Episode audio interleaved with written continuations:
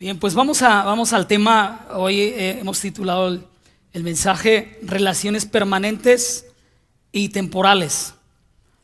Y voy a definir rápidamente qué es permanente. Es aquello que persiste y consigue perdurar en el tiempo. Es aquello que permanece en un mismo lugar, misma posición y misma actitud. Es alguien que no cambia, no importa el estado, situación o circunstancia. Algo temporal que tiene una duración limitada, que no es para siempre, que dura poco tiempo, es pasajero, transitorio y fugaz. Vamos a leer aquí en el libro, libro de Ruth, en el capítulo 1,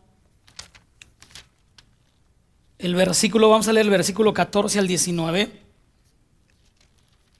Dice, entonces volvieron a llorar juntas y Orfa se despidió de su suegra con un beso. Pero Ruth se aferró con firmeza a Noemí. Mira, le dijo Noemí, tu cuñada regresó a su pueblo y a sus dioses.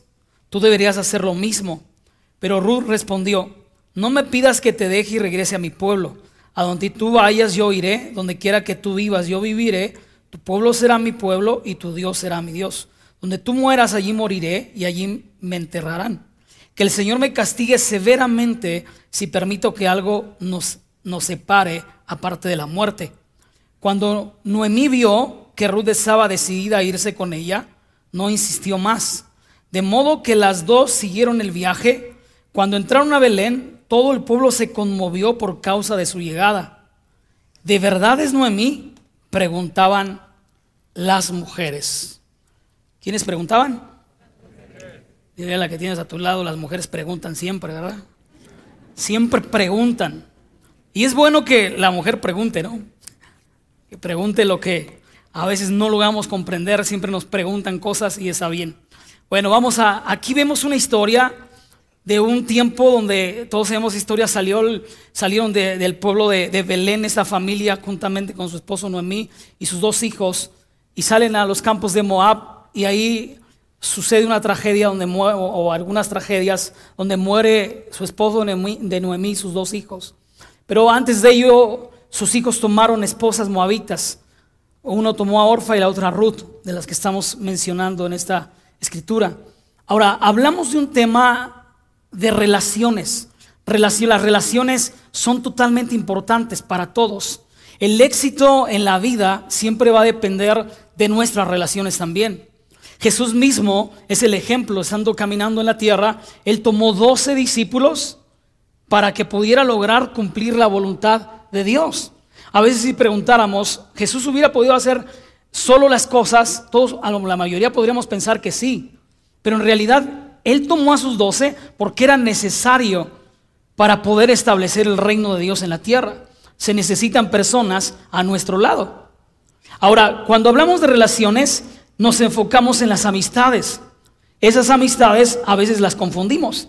Confundimos esas relaciones de amistad y creemos que amigos son simplemente compañeros. Por ejemplo, las personas que, ah, o los niños que estuvieron con nosotros en el kinder, si le preguntara a usted, ¿tiene relación con ese, con ese niño, esa niña? Un porcentaje muy, muy bajo diría que todavía tiene una relación de amistad con esas personas. ¿Por qué? Porque son simplemente personas que son temporales.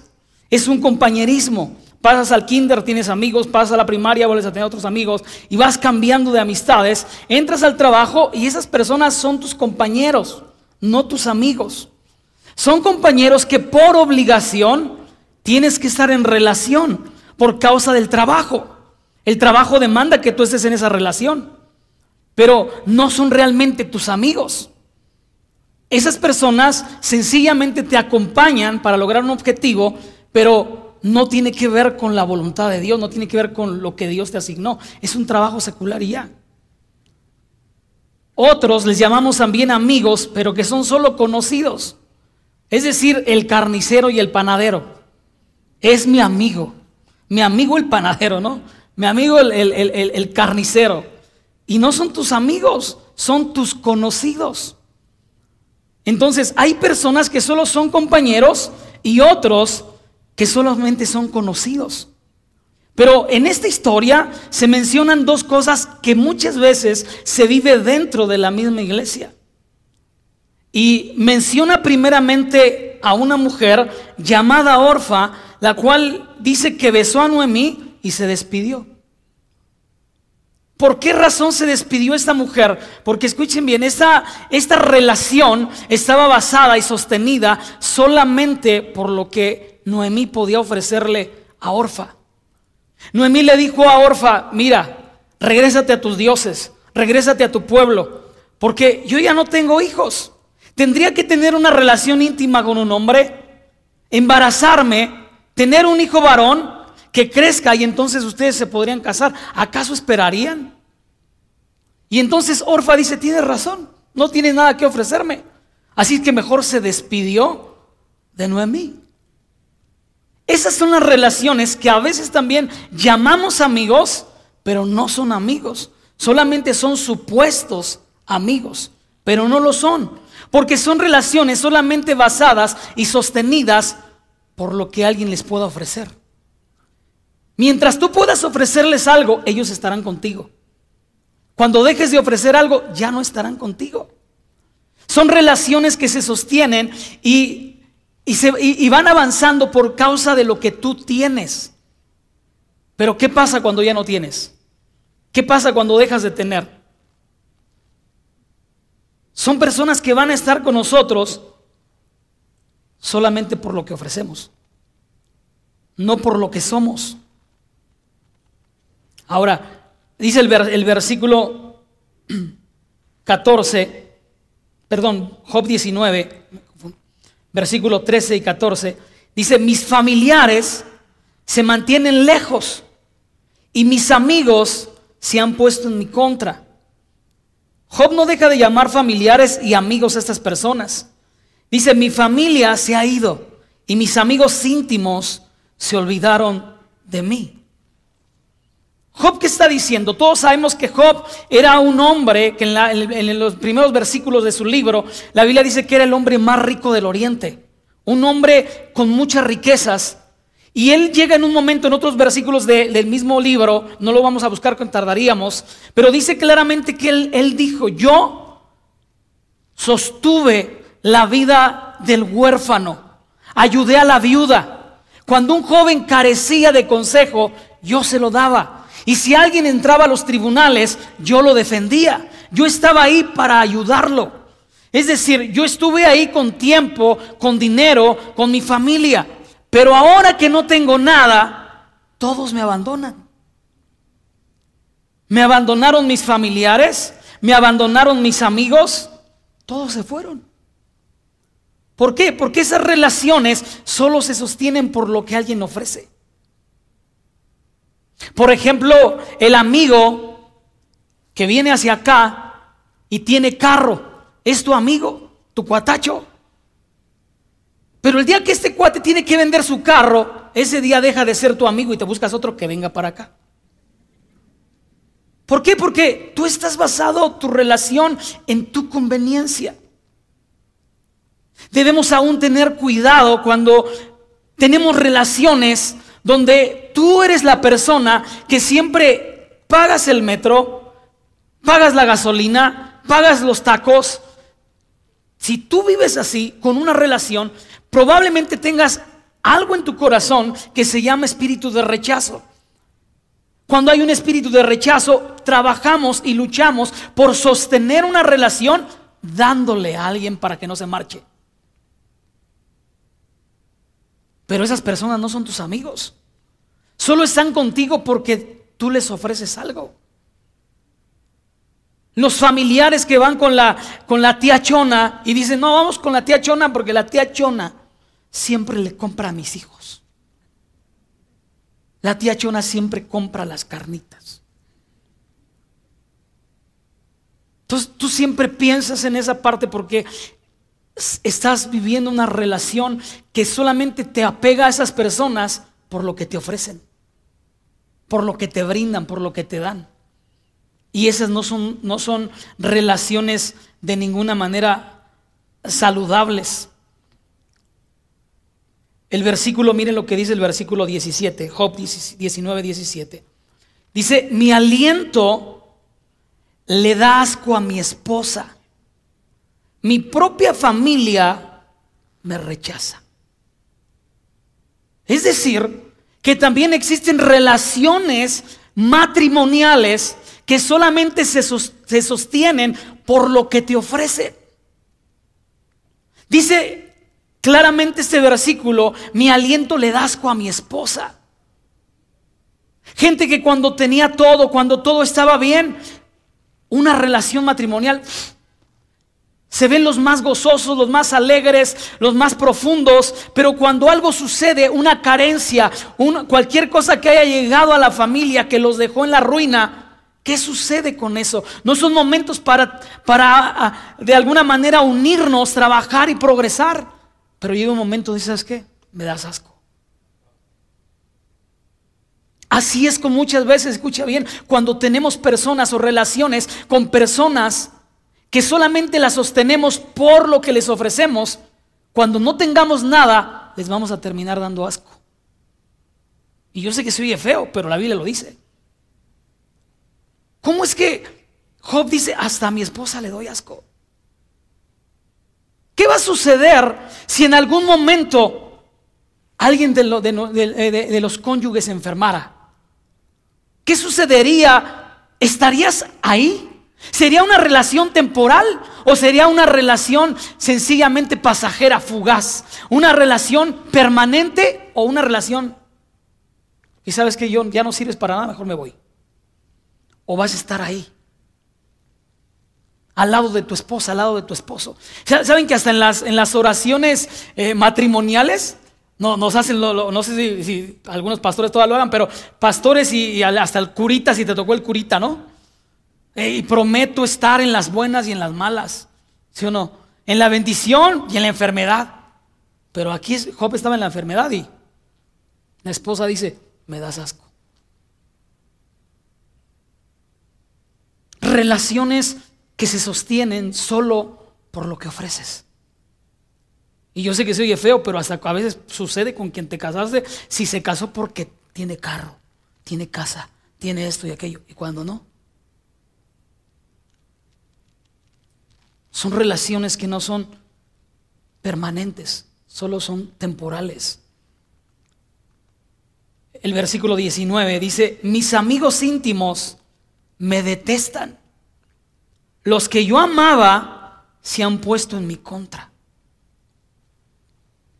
Es decir, que Job está diciendo, todo lo que hice por ellos es porque los amo. Lo hice por amor. Y yo sé que muchos de ustedes han hecho cosas por personas porque les aman. Pero no significa que porque amamos a alguien, ese alguien también nos ame.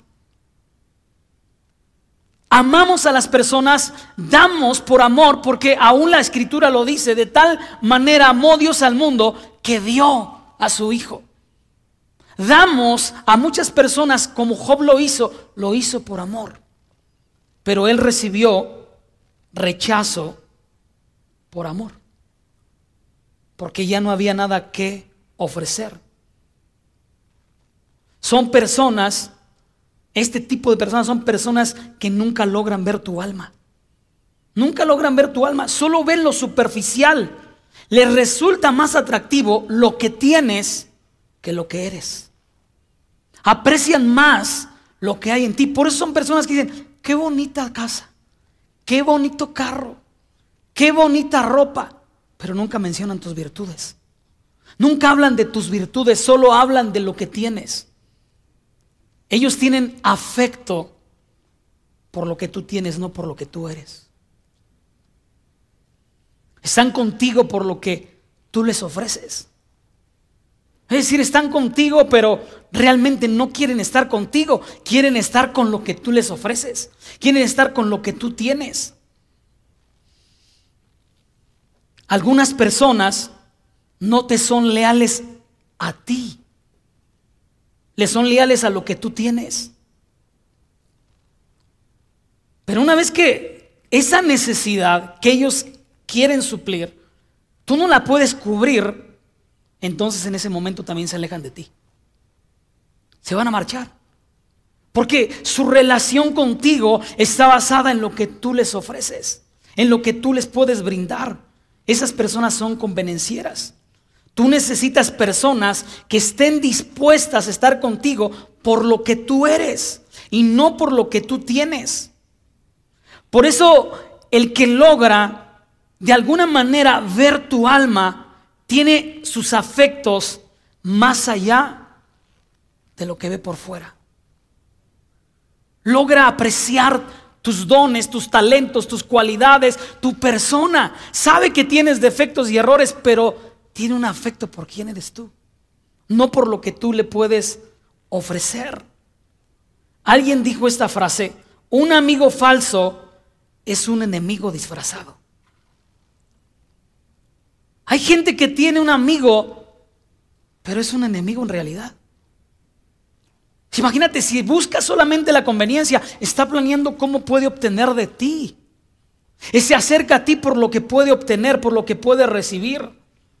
Los falsos amigos no están interesados de ninguna manera en ti, están interesados en lo que tú tienes. Por eso cuando estas personas se marchen de tu entorno, tienes que darle gracias a Dios. Nunca vemos a una Noemí que me dejó la orfa, no. Yo creo que hasta dijo cruz, cruz, que se va el diablo y que venga Jesús. ¿No? Porque imagínate tener una relación con alguien que todo el tiempo te chupa. Yo les llamo los hermanos sanguijuela, ¿no? Todo te quieren chupar, todo te quieren quitar. Entonces es una, es una, es una bendición que no estén con nosotros. Les voy a dar un consejo, no quieran a alguien por lo que tiene, ámenlo por lo que es. Amamos a las personas por lo que son, no, no los queremos por lo que tienen. ¿Por qué? Porque escuchen bien, ninguna sonrisa, ninguna manifestación de alegría realmente causa un impacto en nuestro corazón cuando es fingida. Por eso usted puede decir, ay, estoy con este por lo que me da, estoy con esta por lo que me da, me acerco aquí en esta amistad, pero hoy no lo aguanto. Pero pues si me va a disparar la coquita y los taquitos, pues me aguanto. No te aprecia, pero aprecia lo que tú le das. Aprecia tu cartera. No tiene un afecto por ti solo finge. Esas son relaciones temporales y si se marchan hay que estar agradecidos. En el versículo 14 dice, entonces volvieron a llorar juntas y Orfa se despidió de su suegra con un beso, pero Ruth se aferró con firmeza a Noemí. Ruth se aferró con firmeza. Aunque esta ya no tenía nada que ofrecerle, Ruth se quedó con ella. Esta gente te quiere cuando está estás bien. Y cuando estás mal, también van a estar contigo. Aunque no tengas nada que ofrecer, ellos van a permanecer contigo, van a estar contigo. Porque son personas que no basan sus relaciones en lo que puedan recibir. El versículo del versículo 15 al 17, vamos a leer nada más el, el versículo 17, donde tú mueras allí moriré y allí me enterrarán que el Señor me castigue severamente si permito que algo nos separe aparte de la muerte. Imagínense cómo Ruth dice que el Señor me castigue severamente si yo permito que esta relación se rompa. ahí nos damos cuenta de que hay gente que toma en serio las relaciones, que le da importancia a sus relaciones. Hasta este versículo se ha tomado en algún momento para una boda en relación de estar siempre juntos. Pero aquí la que está tomando la decisión de seguir a Noemí es la misma que está diciendo que el Señor me castigue severamente. Si yo permito, porque hay relaciones rotas solamente porque tú lo has permitido. Probablemente por alguna tontería, por alguna inmadurez en tu vida decidiste que se rompiera. Y necesitamos volver a recuperar esas relaciones que son a final de cuentas importantes. Ahora, amigo es estar ahí cuando otros no están. Pero no debemos confundir a las personas que siempre están con los que dicen que estarán. Yo siempre voy a estar aquí contigo. Yo, yo siempre voy a ser tu amigo. Hay gente que está realmente. Gente que promete, hay mucha gente que promete. Pero hay gente que está en tus tiempos difíciles, en tu tiempo de prueba, en tu tiempo donde has estado padeciendo ciertas cosas en tu vida. Hay gente que va a estar ahí. Ahora, los mejores amigos que tenemos no son necesariamente con los que convivimos, sino la gente que ha estado contigo en los tiempos difíciles. Esos son los amigos. Por eso no puedes llamarle amigo a un conocido. No puedes creer que tu compañero es tu amigo. Ni siquiera donde tú inviertes todo tu tiempo, dinero y esfuerzo, cuando no recibes nada a cambio, donde tú siembras, tienes que cosechar. Y si siembras en un amigo, siempre tiene que haber un fruto que responda a tu vida. Si no lo hay, entonces no es una buena tierra.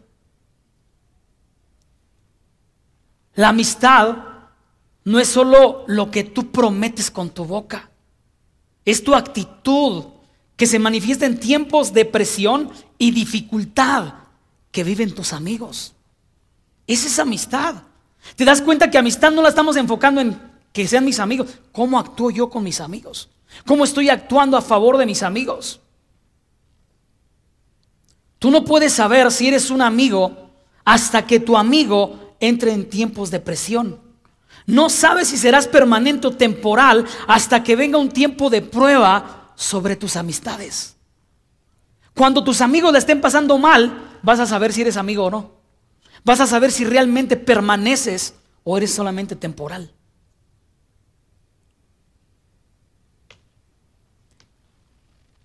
Proverbios capítulo 17,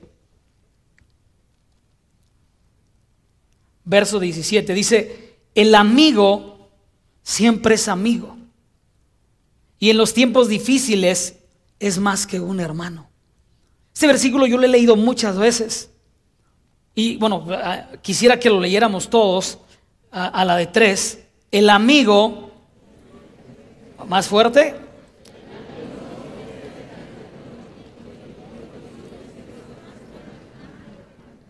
Es más que un hermano. El amigo siempre es amigo. Pero dice la escritura que estamos leyendo, claramente dice, y en los tiempos difíciles. El amigo siempre es amigo cuando convive, cuando pasea, cuando van al cine, cuando quizás estás en tu casa y estás conviviendo con él y está bien. El amigo siempre es amigo, pero dice, y en los tiempos difíciles es más que un hermano. ¿Y qué es más que un hermano? Más que un hermano es un padre o una madre. Es decir, que en los tiempos difíciles un amigo se puede convertir en un consejero, en alguien que guarda, que cuida, que protege, que aconseja y que corrige la vida de su amigo. Es alguien que cuando carece de un padre o una madre, hay un amigo que toma esa posición para proteger, para abrazar y para cubrir a ese amigo que está en un tiempo complicado. Yo he tenido amigos que han corregido y abrazado mi vida. A la edad de ocho años, cuando yo tenía ocho años, mi padre murió. De por sí mi padre nunca estuvo conmigo, porque él, es, él no era el esposo de mi madre, él tuvo siete mujeres y mi madre no era su esposa. Por lo tanto, no estuvo conmigo. Soy de, soy de descendencia grande, 34 hermanos. Imagínense. A la edad de 13 años mi madre se fue y viví solo. Carecí de amistades verdaderas. Y cuando encuentras a Cristo, te encuentras con personas que se convierten en un padre y en una madre para ti. Nuestros pastores, por ejemplo, son nuestros pastores, pero son como unos padres para nosotros. Es la voz que ha hablado a nuestra vida para salir de muchas cosas. Y en los tiempos más complicados, ellos han estado ahí. Tú necesitas, yo necesito amigos que sean más que un hermano en tiempo complicado, en tiempo difícil, cuando estés enfermo, cuando estés pasando una prueba, una lucha, que estén contigo. Nosotros hemos visto muchos eh, eh, videos y, cosas que vemos en Facebook, en, Instagram, referente, por ejemplo, a, a Aarón y todo lo que vemos, cuántos amigos tiene que siempre han estado con él desde que los conocemos. Los amigos que siempre están en los tiempos complicados. Que siempre están ahí. Esa es una amistad. Amistades que debemos tener en nuestro corazón. Estamos listos para ser un padre y una madre. Una madre que abraza a su hijo incondicionalmente. Hacemos cosas por nuestros hijos incondicionalmente. No, no, no dices, eh, ¿sabes qué, hijo? Ya te pagué la escuela, la universidad carísima. Aquí tengo todos los tickets apuntados y ya me debes tanto. Ponte a chambear porque me tienes que pagar. No, lo hacemos incondicional. Un amigo que se convierte en un padre y una madre da le da a su amigo, protege a su amigo, ama a su amigo, respalda a su amigo sin esperar nada a cambio. No hay nada que esté esperando. No dice, a ver cuándo me lo vuelve a retribuir. No, es un momento para mostrar tu lealtad. Ese es un amigo verdadero, un amigo real. El versículo 18 de Ruth 1.18 dice, cuando Noemí vio que Ruth estaba decidida a irse con ella, no insistió más. No me dijo, Ruth ya está decidida. ¿Por qué? Porque la amistad ofrecida en tiempos difíciles es una decisión personal que no debe ser motivada por nadie. Nadie motivó a Ruth a ir con Noemí. Ella tomó la decisión de caminar con ella. Fue una decisión personal. Ella tomó esa decisión. Ahora, la amistad no solo se prueba en tiempos difíciles sino también cuando alguno de tus amigos falla. Job 6:14 dice, al amigo que sufre se le ama, aun cuando no haya sido fiel al Todopoderoso. Job está diciendo, ¿no creen ustedes que si fueran mis amigos, en vez de juzgarme, criticarme y denunciarme, me ayudarían a restaurar mi vida con Dios? ¿No creen que me motivarían a volver nuevamente en amistad con Dios?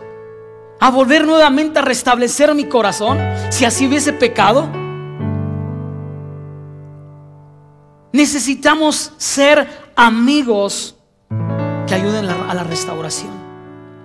El versículo 14 igual, pero en palabra de Dios para todos dice, un hombre desesperado debería tener el apoyo de sus amigos, aun cuando hubiere pecado contra el Todopoderoso. ¿Por qué? Porque cuando alguien falla, es un momento perfecto para que se revele cómo tú manejas tu lealtad a tu amigo. Ah, no, yo ya no me junto con él porque pecó. No, yo ya no, yo ya le voy a hablar porque, pues, ¿cómo?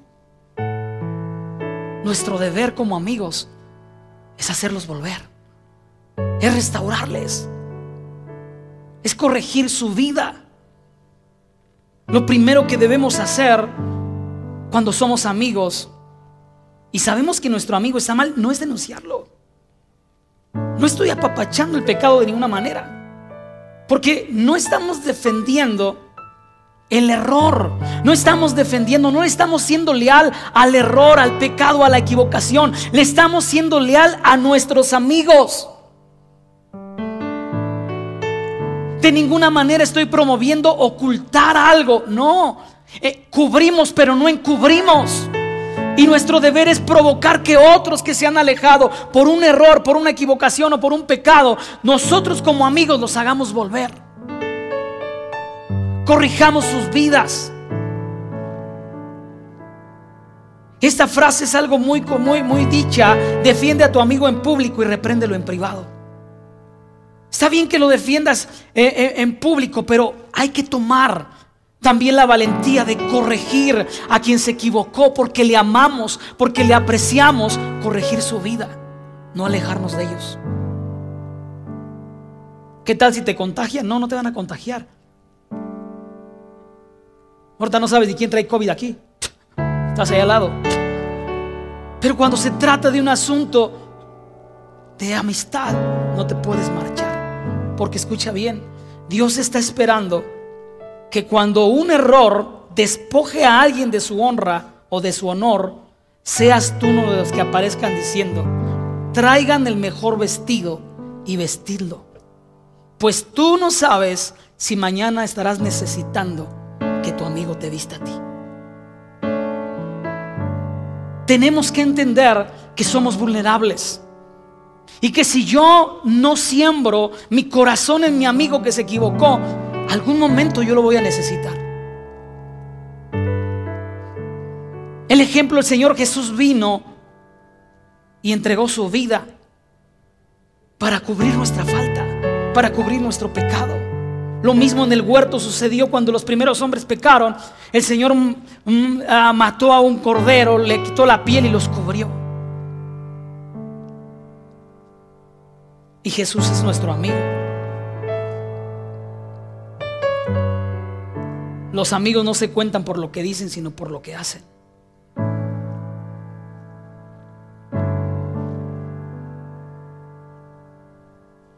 Esta mujer, Ruth, decidió ir con Noemí. Con una mujer, ¿sabe que nosotros somos esas personas que eh, te encuentras un amargado, ¿qué haces? No, le huyes, ¿a poco no? Le huimos de los amargados. Pero esta mujer vio su amargura de esa mujer y siguió con ella y se aferró a quedarse con ella.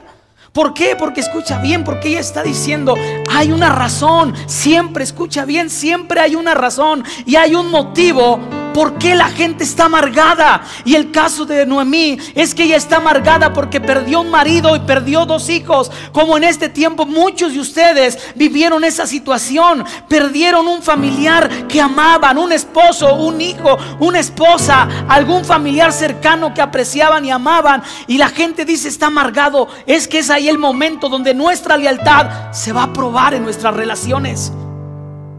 Ayuda a sanar el corazón de tu amigo. Ruth dijo, yo me quedo contigo. Yo me quedo contigo.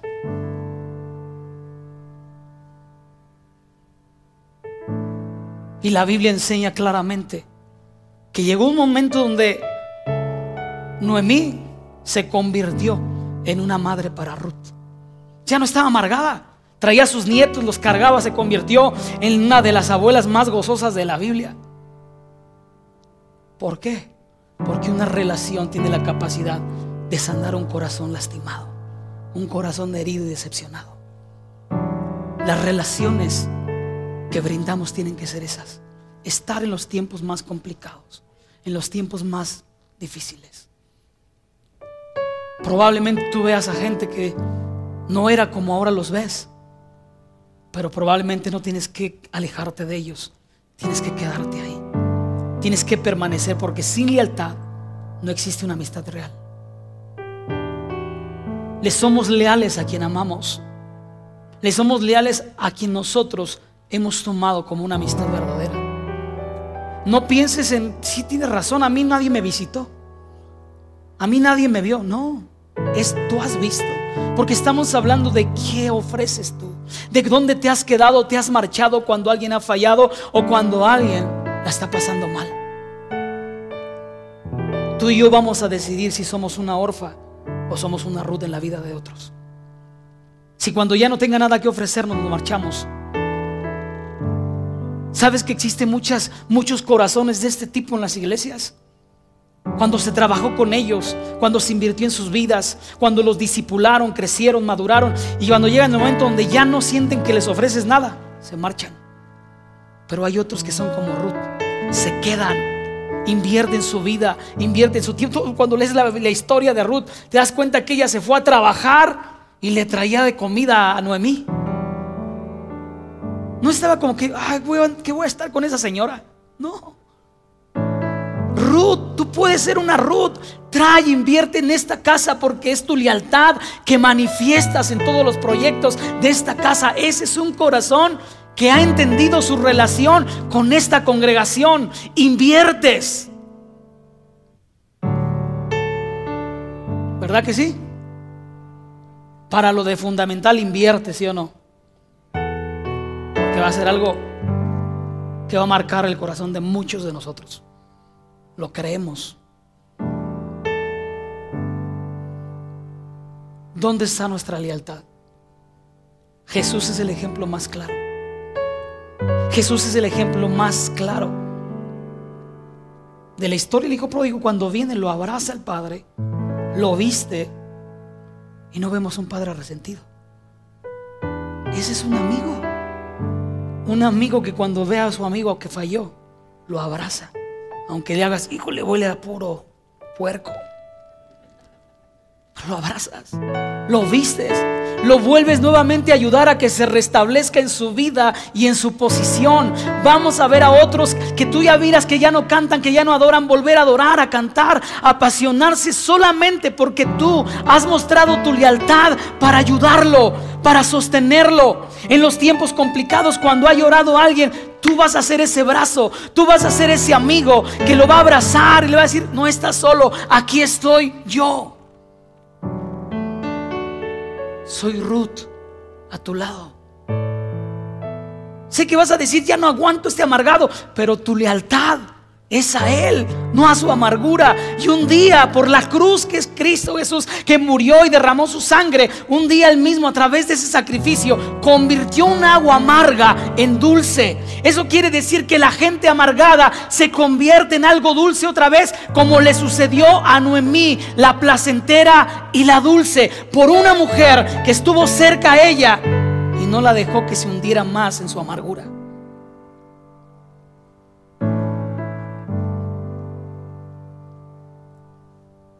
Dios te quiere usar.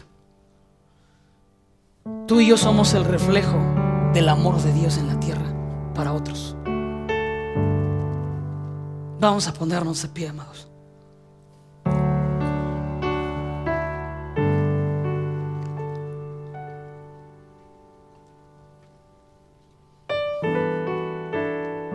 Probablemente a algunos nos, nos va a tocar ser Ruth y algunos de, de los que estamos aquí probablemente seamos como una Noemí.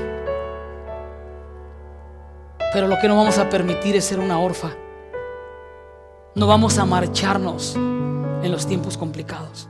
No vamos a alejarnos de quien ha cometido un error, una falla. Vamos a ayudar a que se restauren.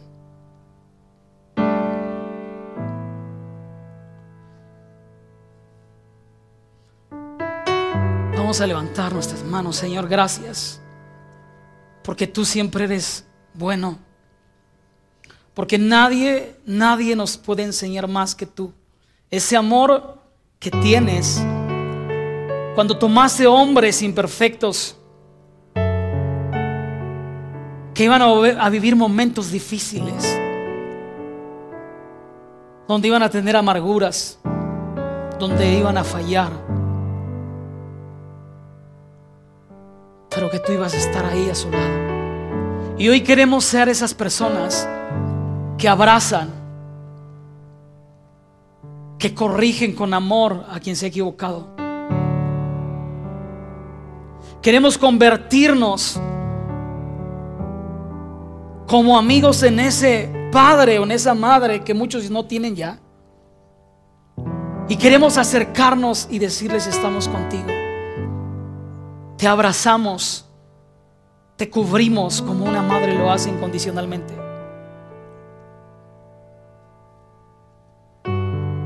Y Señor, te pedimos perdón si hemos actuado como una orfa, si hemos sido como esas personas que solo han estado con otros por lo que les ofrecen. Perdónanos, Señor. Perdónanos si nos marchamos cuando las cosas se pusieron complicadas en los que considerábamos nuestros amigos. Queremos ser leales a nuestros amigos. Queremos ser leales a esas personas que nos han ofrecido algo y queremos valorarlo, no queremos traicionar su amistad, su amor que han brindado a nuestras vidas. Queremos ser como esa Ruth, amando y honrando una relación. Señor, perdón. Porque aún hemos visto tu persona en conveniencia. Siempre todo lo que hacemos queremos obtener algo. Y no entendemos que podemos ofrecerte a ti, Señor.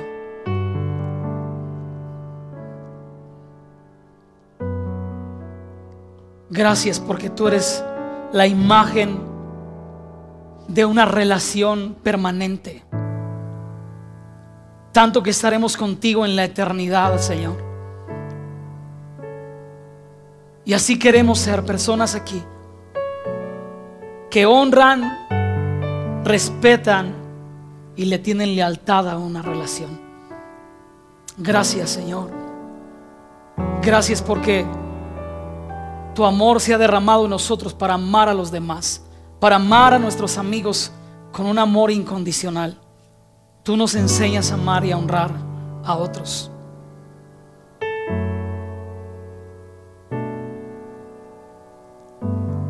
Te bendecimos a ti, amado Jesús. Te honramos a ti, precioso Dios. Eres maravilloso. Gracias por todo, Señor.